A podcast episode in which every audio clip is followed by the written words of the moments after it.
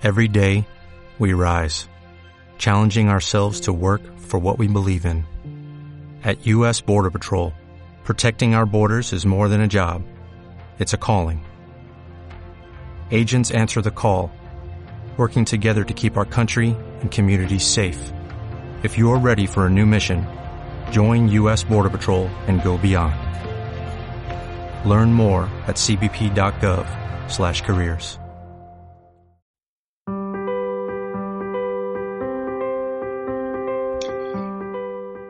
siguiente paso a no nombrar es no concebir. Lo que no se piensa, lo que no se concibe, no existe. El no tener en la cabeza el concepto de lo que eres no impide que lo seas. Impide que tengas herramientas para identificarlo y puedas construir tu identidad siendo consciente de ello. Es el equivalente a estar metida en un armario invisible a tus ojos que de pronto, un día, probablemente después de los 20 años, parece ser, descubres, porque te ha faltado descubres por qué te ha faltado oxígeno en él poquito a poco. Y ahora a ver quién sale del armario a estas alturas y con estos pelos. Acabamos de leer un fragmento de Resistencia Bisexual, Mapas para una disidencia habitable, que escribió hace un par de añitos nuestra invitada de hoy. Bienvenida, Elisa. Empezamos contigo la cuarta temporada de este, post, de este podcast, que nació en medio de la pandemia, probablemente como la mitad de los 200 millones de podcasts que existen hoy en día. Pero bueno, a nosotros nos sirve para hacer una quedadita mensual, para vernos las caras por Skype, ponernos un poco al día y de vez en cuando pues compartir espacios con invitadas con las que hemos disfrutado de su trabajo y nos gustaría conocerlas un poco más de cerca. En este caso está con nosotras Elisa Coy Blanco. Ella es escritora, formadora, activista y según la bio de su libro, mamarracha. Autora del fanzine Mitos del Amor Romántico, creado junto a Gema Marín Méndez, eh, que es un proyecto que ambas mm, se dedican a presentar enfundadas en viejos vestidos de novia y kilos de purpurina biodegradable. Ha participado como ponente en diversos espacios como el Centro Niemeyer mm, de Asturias, lo siento si he dicho mal, el Centre LGTBI de Barcelona, eh, Rizoma Fest de Madrid, ontologías feministas también en Madrid, ayuntamientos, centros culturales y espacios autogestionados pero sus mejores bolos son sin duda en las aulas de los colegios e institutos, impartiendo talleres sobre feminismo y diversidad. También ha colaborado en medios como El Salto o Diario.es, eh, camino que empezó eh, como bloguera eh, con Revolution uh, on the Road y el, uh, el, taller de viajar solas sin dinero y sin miedo. sobre revisar privilegios y opresiones en los viajes y, y pues esas cositas. Y seguro que tiene muchas más cosas que contarnos y para eso la hemos traído, para que nos cuente un poquito más. Así que, mm, bueno, ¿cómo has empezado el 2023, Elisa? Bueno, eh, antes de nada, muchas gracias eh, por invitarme a este podcast fantasía con este nombre eh, que tenéis en el podcast, como no voy a decir que, que sí. Eh, ha sido fuerte escucharte leer la, biografía de, resistencia bisexual, porque ya hay muchas cosas que dice ahí que ya no están pasando. Y es como, eh, madre mía, si es que el libro en realidad no ha salido hace tanto y ya como que mi vida es otra, como bastante diferente, ¿no? Es fuerte. Em, he empezado el año bastante bien, la verdad. Eh, mm, no hay que tampoco, o sea, el 2020 también lo empecé muy bien. bueno, entonces vamos siguiendo, pero por ahora, por ahora eh, pinta bien. Veremos qué tal.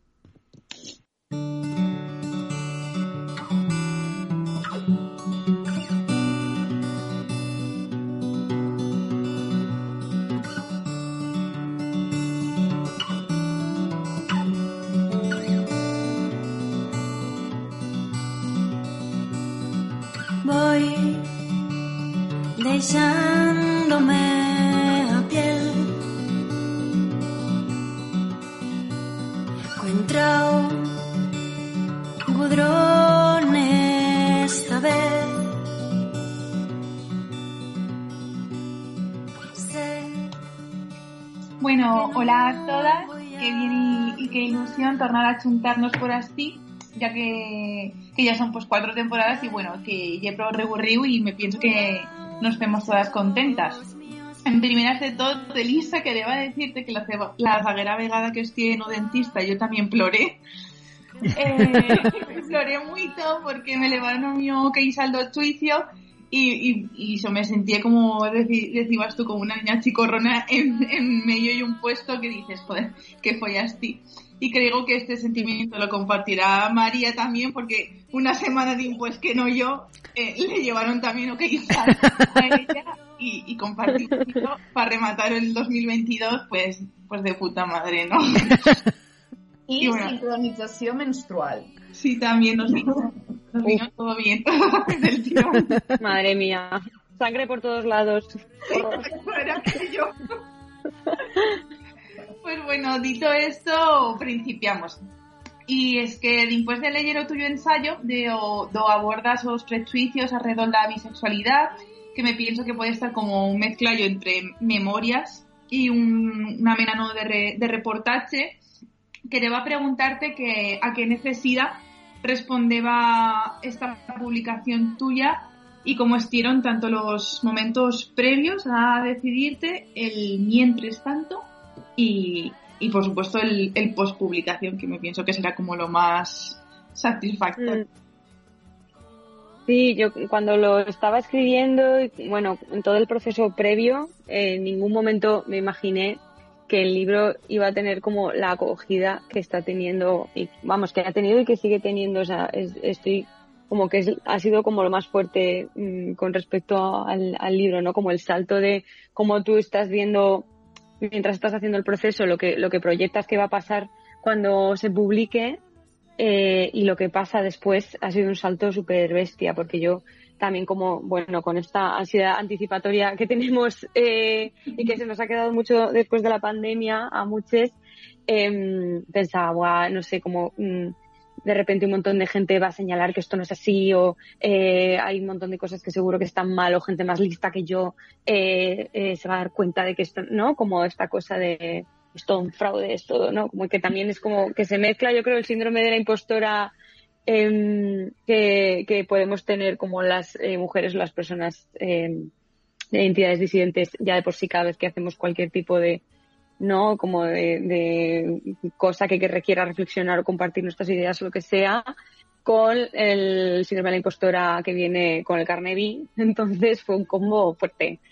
Eh, pero con lo que me preguntas de por qué salió eh, o sea básicamente porque no yo no estaba encontrando como referentes cercanos accesibles eh, y que, que reflejaran un poco como los problemas que me habían atravesado a mí o a compañeras de activismo o a amigues eh, con respecto a la bifobia y a la bisexualidad. Entonces, eh, yo ya había empezado como a dar charlas, escribí un artículo para El Salto que fue como la primera, Mm. eh, primera cosa que hice con respecto a lo vi así de forma pública. Eh, me cagué viva y salió eh, muy bien. a partir de ahí me, me contactó Isa Duque, la psicowoman, que yo era máxima fan y cuando me contactó me cagué viva también. y hicimos unos vídeos y a partir de ahí como que se fue haciendo grande y, y surgió lo del libro y hasta hoy. Así que muy contenta. La, la chugada salió perfecta, vamos. La verdad. Y Además que la Isa es aragonesa también, de tu tierra. Sí, sí, que aquí también en Pro Colegios por así, sí que le, le he seguido por aquí, la verdad. Y Sí. después de haber publicado el libro, ¿piensas que, que ha habido como una escena, o sea, sientes que ha habido más publicaciones eh, alrededor de este tema o que el dar tu ese paso al frente animado a otras personas a, a hacerlo también? Pues eh, yo creo que sí, o sea, no, no sé si no sé si es eh, casualidad o causalidad, pero en cualquier caso es como motivo de celebración que después de eh, haber publicado Resistencia Bisexual han aparecido eh, otros libros como, eh, por ejemplo, Viciosas de, de Ana Amigo, Más que Visibles, bueno, como otros libros sobre bisexualidad y bifobia. em, que, que y también, no sé, o sea, no solamente ahí, sino como que de repente en podcasts eh, el tema ha empezado como a hablarse un montón, no sé. Eh, supongo que también mm, era una cosa que ya, eh, ya era hora. O sea, Sí, en plan, está. Sí, que yo creo que, que estaba un poco pendiente. Está pasando también, eh, pues igual que ha pasado en los últimos años con el tema del no binarismo y está pasando también un poco con el tema de la sexualidad, ¿no? Como siglas del, del colectivo LGTBIQA+, que están eh, que están más borradas a pesar de vivir como un- unas, eh, una estructura concreta ¿no? de, de vivencias y de violencias, etcétera. Em, entonces, no sé, o sea, como que todo lo que se pueda escribir, eh, reflexionar sobre el tema desde un sitio político, sobre todo eso, ¿no? Que esté como, que tenga un, un- pues eso, un- algo crítico, ¿no? Eh, que no sea visibilizarlo y ya está, que también guay, ¿eh? Pero, o sea, para mí como que tiene mucho valor el, es que, que sea, que sea desde un sitio político y crítico porque la bisexualidad es política. La verdad que yo me afeito muy togollo tuyo libro y lo tengo ahí como súper subrayado y con los cantos doblados Qué guay. para marcar todos los fragmentos, pues que yo pensé que le parecerán como a la actriz del futuro, pero bueno, así son para cuando torne a, a revisarlos. Y he mirado de, trigar Belum para que podamos cerrar una mica todas alrededor de, de esas ideas. Y decir que te atrae la, la inteligencia te coloca en un lugar de superioridad moral por encima del bien y del mal, por encima del género, de las categorías sociales y los estigmas que acarrean, pretendiendo esquivar la carga violenta que implica ser bisexual y haciendo además un ejercicio de capacitismo, clasismo y elitismo con la gente con la que te acuestas. Y me pienso, pues bueno, que esta reflexión eh, ya también extrapola- extrapolable a toda esa relación, sino nomás fa referencia a, a aquellas afectivo-sexuales y por eso tos que le va a preguntar a, a todas que cómo creyes, bueno, si sos de acuerdo o no, que entiendo que sí, ¿no? Eh, con esta afirmación y cómo podemos mirar de, de revertir esas relaciones de poder que no fan más que crear malestar entre las personas que miran de relacionarse de forma aparentemente igualitaria, pero que muchas vegadas pues, pues no llega asinas. Sí, a mi em recorda un poquet i voldria que mos explicares en més detall, Elisa, eh, pues esta idea de, no, es que mm, todos somos bisexuales o a todos nos Mm. gustan todos, ¿no? Y, y al final, o sea, que eres muy guay. No eres bisexual, pero mm, te gusta la inteligencia, sap- sapiosexual o no sé qué. Eh, o a todos nos gustan todos y com llevar-li l'etiqueta de bisexual, perquè la etiqueta de bisexual sempre és des d'una manera peyorativa, ¿no? Claro, o sea, a mí, bueno, lo de ser sapiosexual lo pongo en el libro, me parece una horterada como una catedral, o sea, me parece como... Te la nota el Em, o sea. Sí. Es que, por favor, o sea, de verdad, estamos en 2023, dejemos de decir sapiosexual, por favor. O sea, a mucha vergüenza ajena. O sea, como todas estas cosas de, no, es que a mí me atrae, ¿no? La inteligencia, las mentes, no sé qué. Bueno, en el libro lo pongo el, el monólogo este de Martín H, de a mí, ¿no? Como hay que follarse a las mentes, que, a ver, también hay que, hay que contextualizar cada cosa en la época en la que se ha eh, producido y a mí ese monólogo me resonó un montón por lo que sea, ¿no? Pero hay que empezar a revisar como estas expresiones, que es lo que cuento, que aparte de que son eh, capacitistas y elitistas, también lo que hacen es mm, mostrar, o sea, entremezclar lo que son eh, opresiones, digamos, estructurales eh, y mm, meras preferencias, eh, digamos, del deseo, de la atracción afectivas, ¿no? O sea, quiero decir, no es lo mismo que eh, a ti te atraviese, ¿no? Que, que por, em, por tu identidad eh, te atraviese una serie de violencias a que te apetezca más, eh, no sé, eh, acostarte con una persona que se ha leído siete libros, que también vamos a mirar por qué nos apetece más acostarnos con una persona que se ha leído siete mil libros, ¿no? Que es como, bueno. Entonces me, me parece problemático porque, porque hace como, muestra la bisexualidad como algo estético, como algo, eh, como una decisión eh, que no tiene ningún tipo de peso, ¿no? Eh, en vez de mm, mostrarla como el resto de las letras LGTBIQA+, que es eh, una identidad eh, mm, que viene atravesada por una serie de violencias, entre ellas el borrado, ¿no? Entonces es como, es, es como el caramelo envenenado, ¿no? En plan, ay, qué guay es ser bisexual, es que, no, es que eres un ser de luz, solo te fijas, no te fijas en el género, te fijas en el- las almas, y es como, eh, no, o sea, quiero decir, Exacto. Mm, es que, claro, es que a mí me parece que hace, el, no sé si el mismo daño, pero a le hace igual daño eh, mm, estigmatizar la bisexualidad y romantizarla. O sea, son dos caras de la misma moneda al final. Sí, en eso yo era pensando yo que a la fin, eh, cuando te presentas en un grupo como bisexual, París, o sea, el primer pensamiento, oye, jo, pues tú tienes el doble de posibilidades. o sea, es que me parece tan básico y tan absurdo a, a la vez. Que es Pero muy cuñado, vamos. Sí, pero claro, normalmente sabemos quién hace estos comentarios. Total. Es que cuando dices que eres bisexual, todo el mundo se convierte en matemático y en lingüista. En matemático, tienes un de posibilidades. En lingüista, es que hay significados. Eh, de verdad, basta ya. O sea, por favor. Es que basta. Total. Pues otra cosa que quería comentar es que cuando era escribiendo este guion eh, para el episodio, paré cuenta de que en 2017 Lisa hacías una charrada en el Buñuel. Hoy se veía por Sí. Y bueno, alrededor de lo que comentaba María en la introducción de viajar solas eh, sin dinero y sin miedo. Y claro, de, de cuando eh, conecté yo de que eras Elisa libro y Elisa eh, a la persona que conecté, o sea, bueno, que, que escuché en el Buñuel. Y dije, joder, y la misma persona. me va caído, no sé por qué. Y, y además, pues como que me, me aganaba de nombrarlo porque ahora el, el Buñuel, bueno, lo quieren desalosar, el Ayuntamiento de Zaragoza, bueno, el Buñuel es un centro social comunitario que está ocupado y como que es el centro social más importante de, de Zaragoza, que se fan muchísimas actividades que ac- acuye a muchísimos colectivos.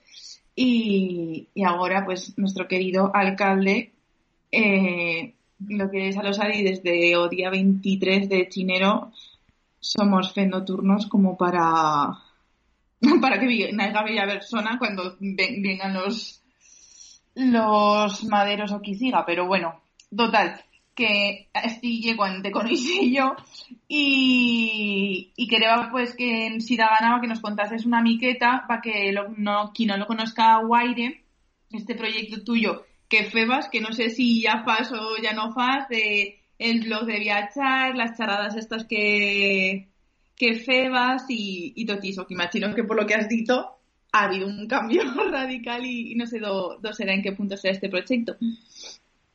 Buah, hace eh, mm, años creo que no me eh, preguntan sobre esto en entrevistas.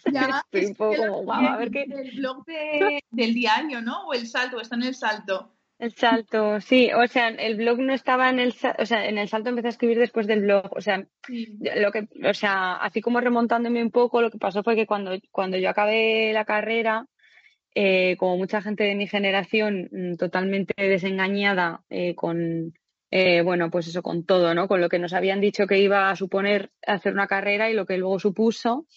Y mm, entonces, eh, y también llevaba eh, pues bastante tiempo en una relación eh, de maltrato eh, machista. Y entonces, cuando acabé la carrera, fue como a la mierda todo. eh, entonces pude salir de esta relación, cerré como el, el, digamos, la etapa de, también de, de la carrera, estaba totalmente desengañada. Estuve trabajando este verano en, pues hecho, en un montón de como curros así precarios, los típicos curros de verano. Eh, y con lo que gané me fui de viaje sola. Eh, yo tenía ahí 22 años. Entonces fue un viaje brutal mm, en el que, no sé, o sea, que, es como súper cliché y, eh, y está llenísimo de privilegios esto, evidentemente, ¿no? Pero que a mí me, pues me hizo cambiar algunas cosas de, de hacia donde yo me estaba dirigiendo vitalmente. Y, mm, y bueno, pues en el, en el viaje mm, yo estuve muy en contacto con todos los eh, movimientos, bueno, o sea, con, con los movimientos activistas de los, de los lugares a los que yo visitaba, aprendí un montón también eh, en ese sentido de organización comunitaria, activista, etcétera. Y entonces empecé a hacer, eh, pues eso, un, un blog de viajes que en aquella época todavía no había habido como este boom un poco espantoso, la verdad, de blogs de viajes y tal. Y el, objetivo era hacer un blog que hablara de una manera crítica eh, del tema de, de viajar. Eh, y de- del blog saltó a hacer un taller que la verdad que lo disfruto, mm, yo creo que más que escribir.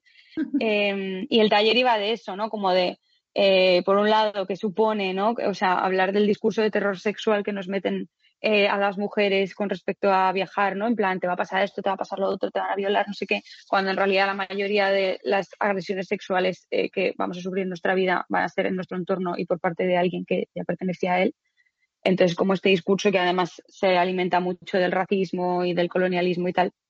Y luego también como hacer una revisión de privilegios, de qué implica que tú estés viajando, mmm, bueno, pues eso, como hacerse un poco cargo de todo esto. Y lo dejé de hacer, eh, pues poco antes de la pandemia, mmm, ya había hecho como los últimos, o sea, eso estaba ya como desapareciendo un poco de mi vida y con la pandemia ya fue el estacazo final. O sea, como esto, yo ya no me sentía como nada conectada en la pandemia, además, no sé, o sea, yo me sentía como muy, muy aislada, muy sola y era como lo último que quiero hacer ahora es viajar sola, lo que quiero es rodearme de mis amigas y estar en una casa, ¿sabes? O sea, como que ya no le veía, ahora ya, bueno, pues eh, estamos en otro punto y la verdad que no me he vuelto a plantear hacerlo, no lo sé, eh, quién sabe, o sea, por ahora no, no volverá, pero sí que recuerdo como con mucho cariño esa época y cuando fui a, eh, a Luis Buñuel, Buñuel fue lo más, o sea, bueno. me pareció además como es un sitio gigante, es un sitio gigante y súper bien cuidado, no sé, me pareció lo más. Pues ya para rematar una mica eh, a mi sección y dejar a las compañeras, eh, te quería hacer como ya la, la, pregunta final, la pregunta del millón, que si nos puedes contar o que nos puedes contar de proyectos que tienes en mente y, y en qué eh, formatos podremos disfrutar de ellos. Pues si todo sale bien, eh, bueno, no, publicaré un libro, otro libro, iba a decir próximamente, pero es mentira, o sea, en, algún momento del futuro medio plazo, que estoy escribiendo ya con una editorial de la que además soy muy fan y con la que estoy muy a gusto trabajando. Eh, y estoy un poco, eh, bueno, pues está siendo un proceso bastante, no sé cómo decirlo, o sea, como que da bastante miedo y a la vez es muy emocionante porque es, es novela. O sea, yo estoy como muy eh, eh, cómoda en el formato ensayo y en el formato dar la turra y también es una manera de autoprotección, ¿no? Como el, el, el refugiarte en el ensayo y el refugiarte en el humor es como una manera de de contar cosas así a lo mejor un poco fuertes desde el jaja, ¿no? O es de, no, es que aquí hay estos datos que respaldan lo que estoy diciendo. Pero cuando estás escribiendo narrativa es otra movida. Entonces, bueno, pues estoy ahí, está siendo un proceso guay y a ver qué tal sale. Eh, pues esperaremos. Bueno. Uy, qué ganas.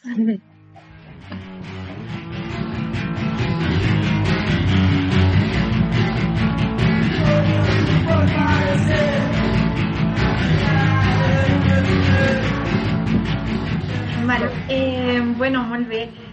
Pues ja tenim la porta oberta a nous projectes i tot això. Eh, no sé si anirà per, a, per mateix camí o no, però a mi m'agradaria tornar a aquesta idea de bisexualitat, de la que crec que moltes, pues, al llegir-te ens hem sentit superidentificades, eh, sobretot no jutjades, no? perquè moltes voltes quan llegim sobre bisexualitat és com, buah, esto lo has hecho mal, esto lo has hecho mal, esto lo has hecho mal, esto lo has hecho mal, saps? Com una càrrega superdura cap a nosaltres i són llibres quan ja sigui de bisexualitat, de relacions sexoafectives, que són molt canyeres i que estàs llegint amb molta passió i molt de gust, però se te carreguen molt damunt, no?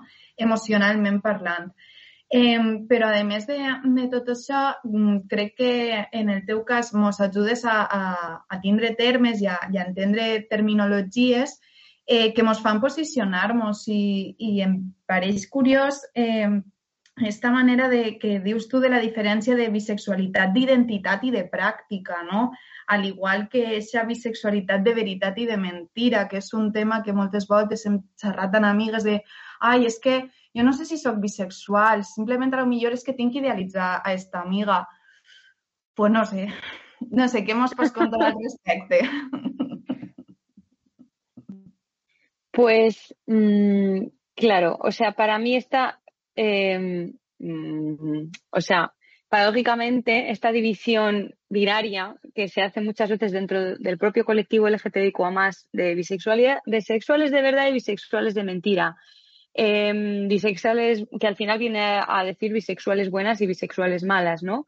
O bisexuales de identidad y bisexuales de práctica.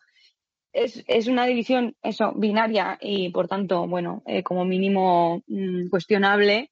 Em, que no, que no se le hace más que a las partes más cuestionadas del propio colectivo LGTBIQA, ¿no? Eh, y en concreto a nosotras se nos hace un montón.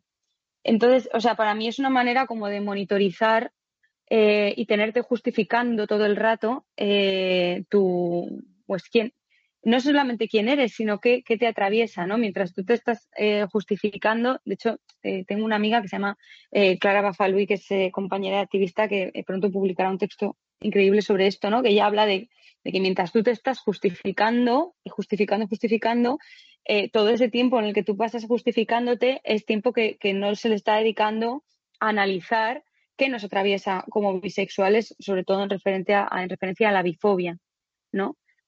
Entonces, eh, claro, es una manera como de, al final, de dividirnos, igual que hace muchas veces el, el cis heteropatriarcado con, las mujeres, ¿no? Como que, que, tienes que estar como todo el rato eh, justificando que te den un, una silla en la mesa. Eh, y además es una mirada también bastante a, eh, a, lo sexista en el sentido de que, de que la manera que tú tienes de demostrar muchas veces que eres una vida de verdad es con tus prácticas sexuales. Entonces eso, eh, bueno, creo que es muy problemático a muchos niveles, que, que, en el momento en el que lo pones al lado de, eh, de lo que mm, entendemos como eh, una mirada feminista con respecto a la sexualidad colisiona, o sea, no es compatible. Y a la vez también es una manera de decir como que nuestro potencial político está únicamente o sobre todo en con quién follamos, o si follamos o si dejamos de follar y me parece bastante peligroso también ese discurso, ¿no? Y que además casualmente solamente se usa, eh, o sobre todo se usa contra, contra lo bi. Entonces, creo que igual sirve de más eh, preguntarnos por qué esa necesidad de distinguir las bis buenas de las bis malas, que entendemos por bi mala, eh, y a ver qué hay detrás de eso, ¿no? No sé. Mentre, mentre t'estàs llegint m'he donat compte de que moltes vegades no, no se mos ha permès parar a, a dubtar de, de la nostra identitat. I en el teu cas, cada volta que llegia, pues, i al igual que mentre es preparava tota l'entrevista, n'hi havia vegades que feia, eh, em preparava les preguntes o m'imaginava les preguntes introduint-me a mi en un nosaltres i en altres ocasions posant-me a mi des de mm. fora, perquè podia sentir-me bisexual en uns aspectes, però no en altres. No, jo no soy como esta, so, jo aquí sí que entre, aquí no. Eh, esa necessitat de dubtar de, de la nostra identitat eh, és necessària o a voltes el que fa és que mos allunya més de, mm, de, justif o de justificar, no, sinó de reivindicar eh, el que som? O sea, esto que me acabas de contar, de eh, a la hora de preparar como una entrevista o tal, eh, algunas veces utilizar la primera persona y otras veces utilizar la tercera, me ha pasado más veces eh, y no le había como puesto como foco de atención hasta que lo has dicho ahora y es fuerte, ¿eh? Eso. Em, es fuerte porque, claro, también creo que, que eh, como las personas bisexuales hemos estado desprovistas de un imaginario colectivo, eh, como que corremos el peligro de que ahora busquemos como una homogenización de nuestras experiencias para asegurarnos a nosotras mismas de que sí, de que somos bis. Puedo decir que soy bi porque cumplo con esto, esto, esto, ¿no? Eh, tengo el pelo de colores, me siento mal en la silla, o sea, los típicos, ¿no? O yo qué sé, o, eh, o ya fuera del humor, ¿no? Me ha costado con personas de tantos géneros, que es una cosa que nos pasa a muchos, ¿no? Como a mí me ha pasado, hasta que no me acueste con eh, persona de X género, no puedo decir que soy bi, ¿no? Eh, como el, carne, el mítico carne por puntos que, está la broma por ahí. Entonces, eh, bueno, esto es, claro, es muy problemático porque, porque al final es una homogenización de nuestra experiencia que es imposible de hacer. Eh, para mí, mm, la clave de todo esto está en ver lo que nos atraviesa no tanto en cuanto a nuestra experiencia vivencial general como vis, sino qué de qué manera hemos vivido la bifobia. Y creo que ahí vamos a encontrar muchísimos más puntos en común que, eh, mm, qué clase de bi eres, qué ropa te pones, eh, quién te gusta, no sé qué, sino cómo se ha presentado la bifobia en tu vida, a qué edad has salido del armario, qué te han dicho en tu casa o en tu entorno, eh, cómo te has sentido en espacios LGTBIQA más, cuántas veces se te ha mencionado en una mesa redonda supuestamente LGTBIQA ¿no? O sea, estas experiencias creo que cuando miramos a la bifobia, al ser una estructura, vamos a ver puntos en común mucho más que nuestras como experiencias personales. Entonces, eso es lo que intento hacer en el libro. En plan, yo muestro mi experiencia personal para, pues, para mostrar desde dónde parto y hacer un ejercicio de honestidad, pero eh, también parto del activismo colectivo, que es donde yo me he dado cuenta, junto con mis compañeros, de todo esto que es estructural, y luego los estudios, la investigación que yo he hecho para demostrar que no nos lo estamos inventando o que no nos ha pasado eh, a 10 eh, mm, ¿no? taradas en una asamblea, sino que hay estudios al respecto de esto, ¿no? Entonces, no sé, para mí es como que va por ahí, pero no lo sé. Sí, sí que eh, hem estat manques de, de referents, però igual que, que tot el col·lectiu LGTBIQ+, eh, i de més. Eh, però en aquest cas tu sí que poses el foc en, en, en que no han tingut els espais ni en lo rural ni en lo urbà, i ahí és on, on hi ha que posar no, el, el punt important, perquè en lo rural sí que és veritat que eh, les persones del col·lectiu no acaben de tindre espais, a poc a poc mm, ja van construint-se i la veritat és que està siguent meravellós i mm, ole les nostres senyores majors que s'estan adaptant de puta mare a tot i no sé, desbec la veritat en dos dits de front molt ben, o sigui, més ben plantades que tota aquesta gent jove que, que ara està eixint en discursos d'odi, però el que comentes de, és que en les ciutats no n'hi ha espais per a, o, o no existeixen espais com a tal per a les persones bi, al contrari que sí per a les homosexuals. Claro, y también como que muchas veces cuando hablamos de espacios, eh, ya no solamente para cada una de las letras, sino espacios LGTBIQ más, el espacio es queer, ¿no? Una fiesta queer, unas fiestas, no sé qué. Muchas veces mmm, las personas bisexuales no sentimos que, que, se, que, seamos invitadas a esos espacios o seamos parte. Fíjate que ya estoy usando la palabra invitada como que no, ¿no? Como invitada externa. Y no nos sentimos parte de, de eso. Y yo creo que es una sensación que no es, eh, no viene de la nada. O sea, eh, porque cómo es posible ¿no? que nos haya pasado a, tantas personas en espacios tan distintos. Te hablo de los espacios urbanos, los espacios rurales eh, no, los, no los conozco, o sea, mi aproximación a las realidades urbanas es sobre todo, mi fuente principal de información es Mar Gallego, que es eh, increíble y la amo. Eh, pero en los espacios urbanos pasa esto, ¿no? Y de hecho hay muchas veces que es explícito. O sea, yo en, los últimos, en el último año he ido a sitios en los que seguía poniendo fiesta transmaricabollo. Y es como, por favor, de verdad, son dos eh, puñeteras letras, no cuesta nada ponerlas. No cuesta nada poner transmaribibollo, también falta lo asex, ahí faltan más cosas, ¿no? Eh, es como, no, pero, pero es que esto es una fiesta queer, aquí está incluido todo el mundo. Ya, pero si en ese cartel eh, no pone marica, por ejemplo, eh, la peña marica, mmm, o sea, quiero decir, eh, no se va a sentir interpelada y de hecho va a haber como un, pero bueno, ¿cómo es esto? No podemos entrar, ¿no?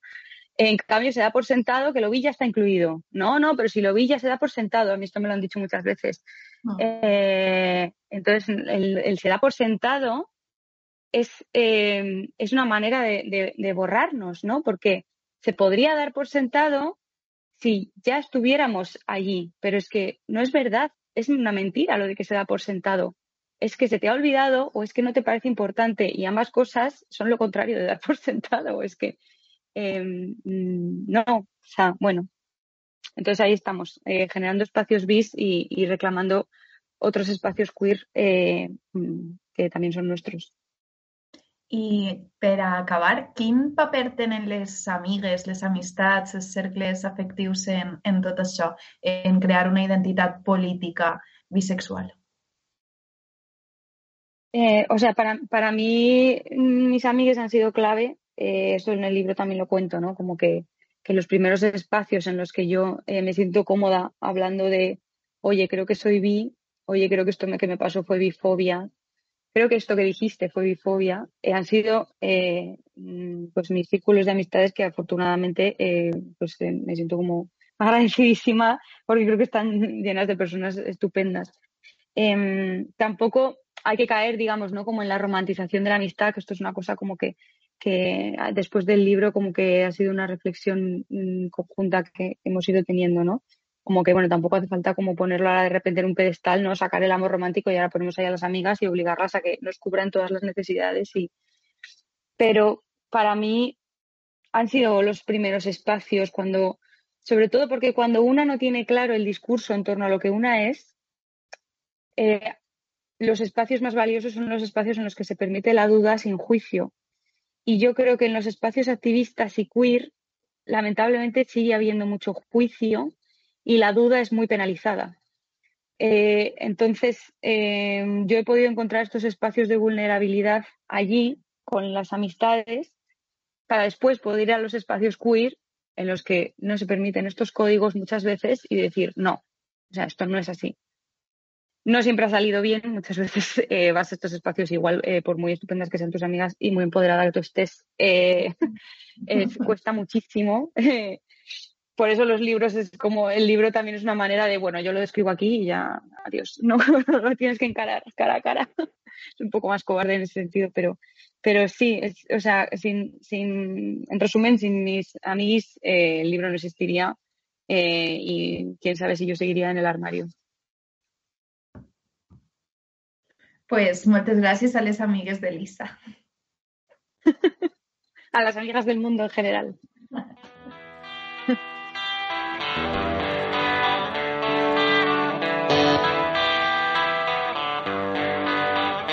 Bueno, yo os quería regalar un, un pequeño referente porque es una cuestión que me, me habéis hecho reflexionar sobre la falta de referentes bisexuales y porque siempre vamos desde el feminismo intentando buscar, pues eso, eh, referentes para futuras generaciones y para nosotras mismas donde vernos reconocidas. Y sí que es cierto que yo noto una gran injusticia con, con el tema de, eso de la gente bisexual de poderles dar a alguien reconocido por lo que me estabais comentando del borrado porque eh, haciendo una historiografía de la historia del cine español inter- eh, protagonizado por mujeres, por mujeres directoras, está eh, Rosario Pi, que dirigió en la posguerra los críticos de, la época como para meterse con ella porque era una directora muy potente con una visión muy personal y mm, eh, realmente pues mm, trajo una forma de narrar fílmicamente a España nunca antes vista eh, aires nuevos. Y para meterse con ella un crítico de Madrid eh, decía que tenía aires masculinos que era como decir veladamente que era lesbiana.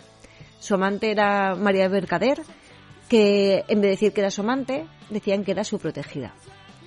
María Mercader era eh, actriz, una de las grandes actrices de la época, y se borra así la bisexualidad de, de María Mercader, porque fueron eh, amigas, amantes, protegidas, trabajaban juntas, una dirigía, la otra protagonizaba las, las películas.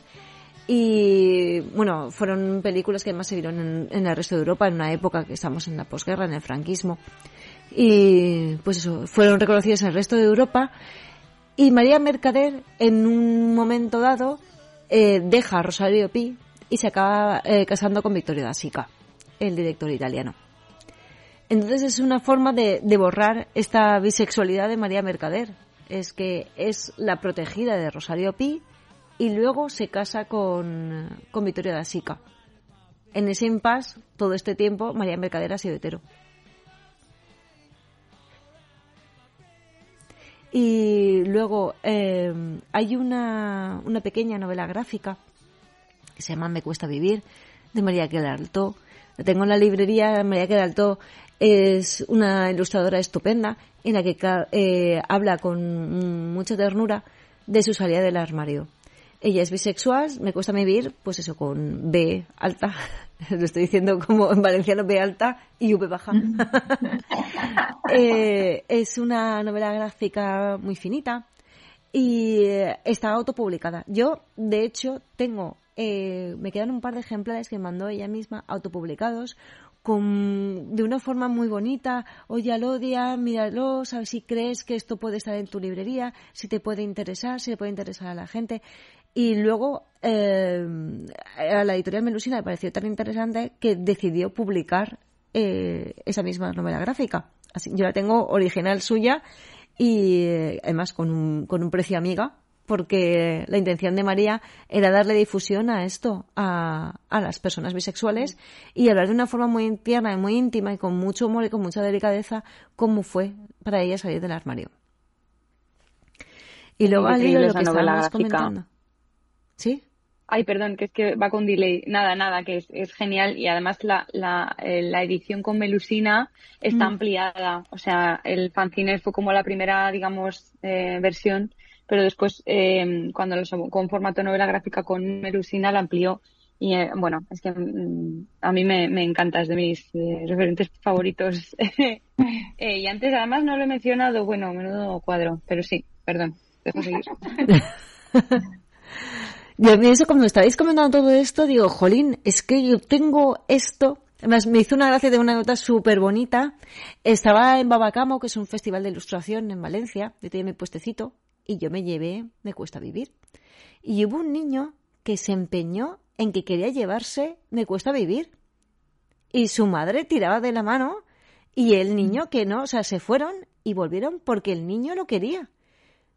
Y claro, la madre viene así y dice, bueno, no, además su madre de una forma muy dijo, bueno, si no lo entiende ahora, ya lo entenderá cuando sea mayor, porque el niño no tendría más de seis años, seis, siete años.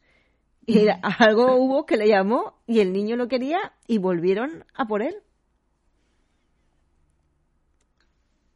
Hablando también Qué de, hablando también de, de referentes, creo que leí, no sé si fue en un artículo que hizo eh, sobre tu libro, Elisa, Luna Miguel, que hablaba de, de Susan Sontag, de, de cómo ha sido de las pocas mujeres que, que se la suda una mica tot, ¿no? Y, y se liaba con, con personas de, bueno, en ese caso, ella decía con, con hombres y mujeres, pero bueno, yo que sé que a lo menos sí que tienes como una figura que tiene como muitísimo renombre, ¿no? París en, en mundo de la literatura y que, y que gracias a Dios, ¿sabes? Pues eh, yo que sé, ten- teneva o sentiva esa libertad de hacer lo que, lo que quereba y me pienso que muitísimas autoras de las que conocemos y de las que hemos leído pues tendrían otra vida, o sea, su cara B de vida que pues obviamente no han podido, no han quiesto expresar, pero creo que ahí estaría, ¿no? Sí, y aún así se ha seguido hablando de ella mucho en términos de lesbiana, eh, Mm. igual que le ha pasado, bueno, lo que contabas eh, antes, ¿no? Eh, estaba pensando mientras eh, contabas la historia de esta cineasta en Gloria Fuertes también, que, eh, que ella eh, cuando hablaba de sus relaciones con hombres lo hacía desde, no lo hacía desde el, no, bueno, lo tuve que hacer porque era la época, pero en realidad no sé qué, no, no, lo hace como desde el cariño y desde en ningún momento ella está dejando entrever que, que fuera como algo obligado o algo, ¿no? Sea, sino algo como que habla ahí con, mucha alegría también de ese tipo de relaciones, ¿no? Evidentemente, eh, cuando una persona no se etiqueta a sí misma, eh, tampoco podemos etiquetarla desde fuera, pero eh, negar que eh, la, lo obvio también es como, ¿no? Como negar que eso puede ser como un icono bi y que al final a las personas bis, lo que tú contabas, ¿no? Como que se nos, se nos sigue borrando como referentes a la activista Marieli Franco, eh, poco antes de, de que la asesinaran, también dijo públicamente que ella era bisexual y lo mismo, ¿no? Como que se la, como no, es que, y ella sí que se nombró, ¿no? Y aún así es como, no, un icono eh, ella era lesbiana, no sé qué, no sé cuántos, ¿no? Es como, joder, eh, bueno, pues eh, al, al final, mm, es- bueno, sigue siendo lo mismo de siempre, ¿no? El borrado que hablábamos. Y por eso los referentes son tan importantes, los referentes mm, como eh, en todos los ámbitos, porque por ejemplo estaba pensando también en, en, en Chanel, en lo que pasó cuando ella como habló de que había tenido relaciones con personas de más de un género, no sé cómo lo expresó exactamente, y vamos, aquello parecía, eh, Twitter parecía, eh, no sé, el inspector Gadget, eh, no sé, policías, polis, no, pero no ha dicho que es bisexual, lo tiene que decir. Y es como, joder, eh, mil personas han salido del armario sin decir abiertamente, ¿no? Eh, soy eh, y letra del colectivo, pero es que este escrutinio que hay con nosotros es como otra vez eh, sospechoso, ¿no? Eh, bueno, un rollo. Y sí, eh, eh, en fin, eh, sí que más referentes eh, como María eh, necesitamos en todas partes. De todas formas, a raíz de lo que estáis diciendo de la, de la amistad en- entre mujeres y sobre todo lo que está diciendo María, de, de si caemos en la idealización y esto puede, te tienes que eh, revisar si realmente eh, es que mm, tienes una atracción o una idealización y la fina línea en el, yo creo que es la fina línea en conocer tus propios sentimientos y conocerse a una misma o a uno mismo, a uno mismo. O sea, porque va mucho más hacia el autoconocimiento que al... mm, me parece más importante el autoconocimiento que el, el ponerte una etiqueta. Y decir, me meto aquí y aquí estoy segura. En, esta es la sigla que a mí me representa.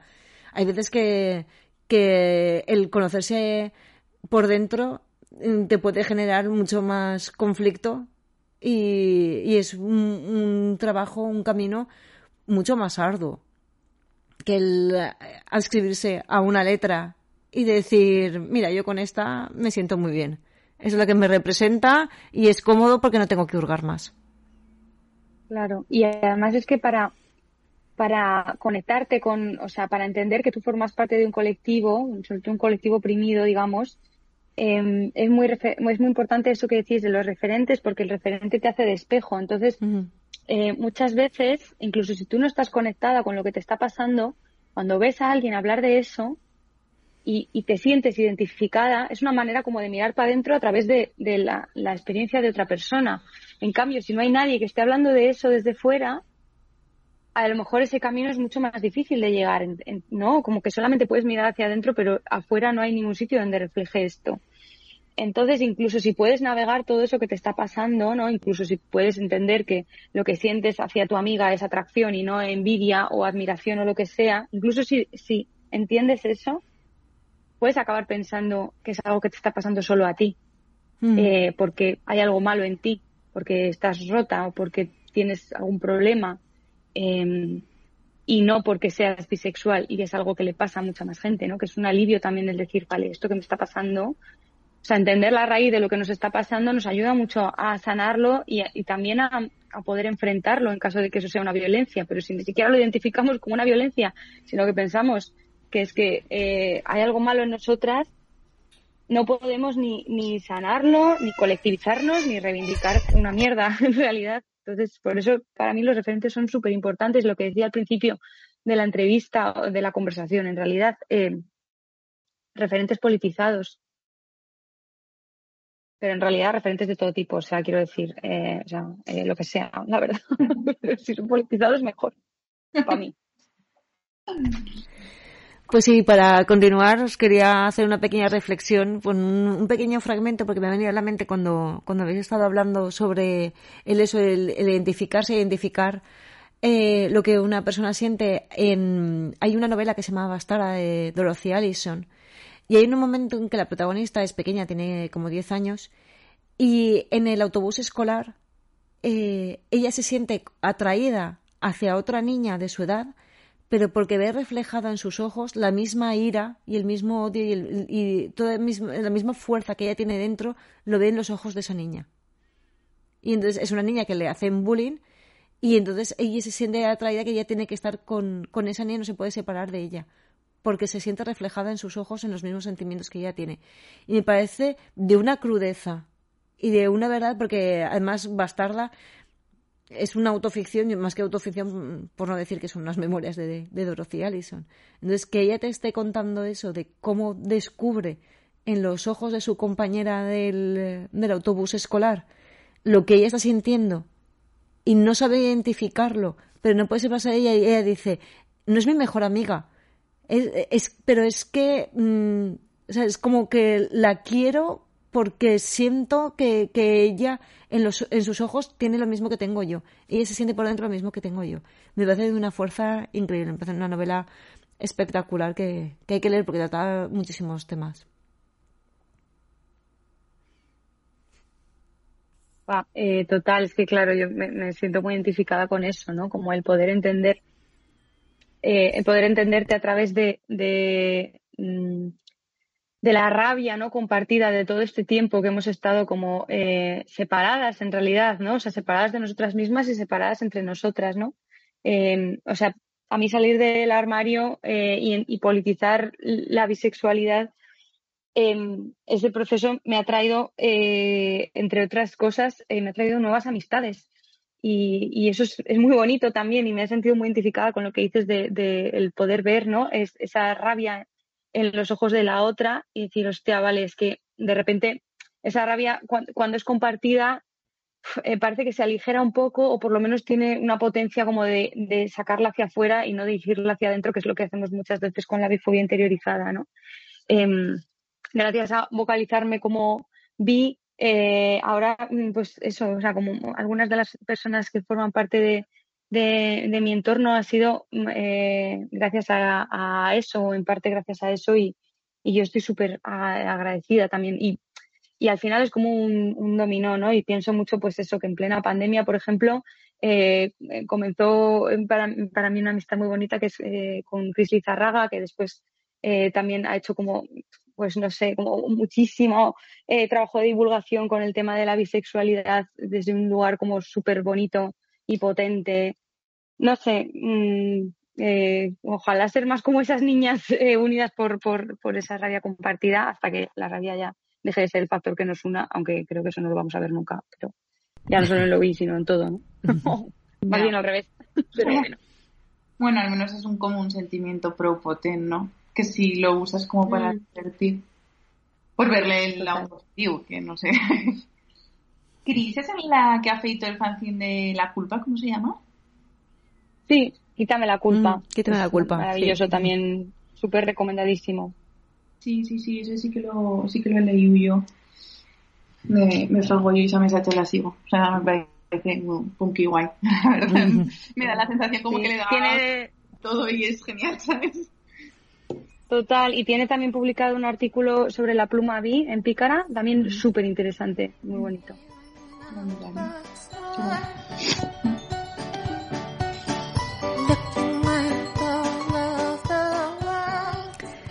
Bueno, pues antes de irnos, nos gustaría contaros que el próximo domingo 19 de febrero estaremos en San Agustín, Teruel, en una jornada que lleva por título Literatura, Mujer y Medio Rural, organizada por la Asociación Recartografías. Dentro de los fines masoveros que viene convocando esta asociación desde hace tiempo, compartiremos cartel con Virginia Mendoza, otra autora que admiramos y que tenemos muchas ganas de conocer. Os animamos a conocer el proyecto de recartografías que gira en torno a la custodia del territorio, la despoblación y el patrimonio abandonado. Pero de todas formas, esto y mucho más lo tenéis en las redes sociales de ambas partes y por supuesto esperamos veros allí. Bueno, Elisa, pues muchas gracias por este ratico. Y nada, esperamos en algún momento verte cuando vuelvas por aquí. Releerte, releerte en la próxima publicación. Y leerte y leerte. A ver qué tal. A ver qué tal. Muchas gracias a vosotras. Ha sido un placer. Bueno, chicas, un besito. Un beso. Nos vemos. Chao. Chao.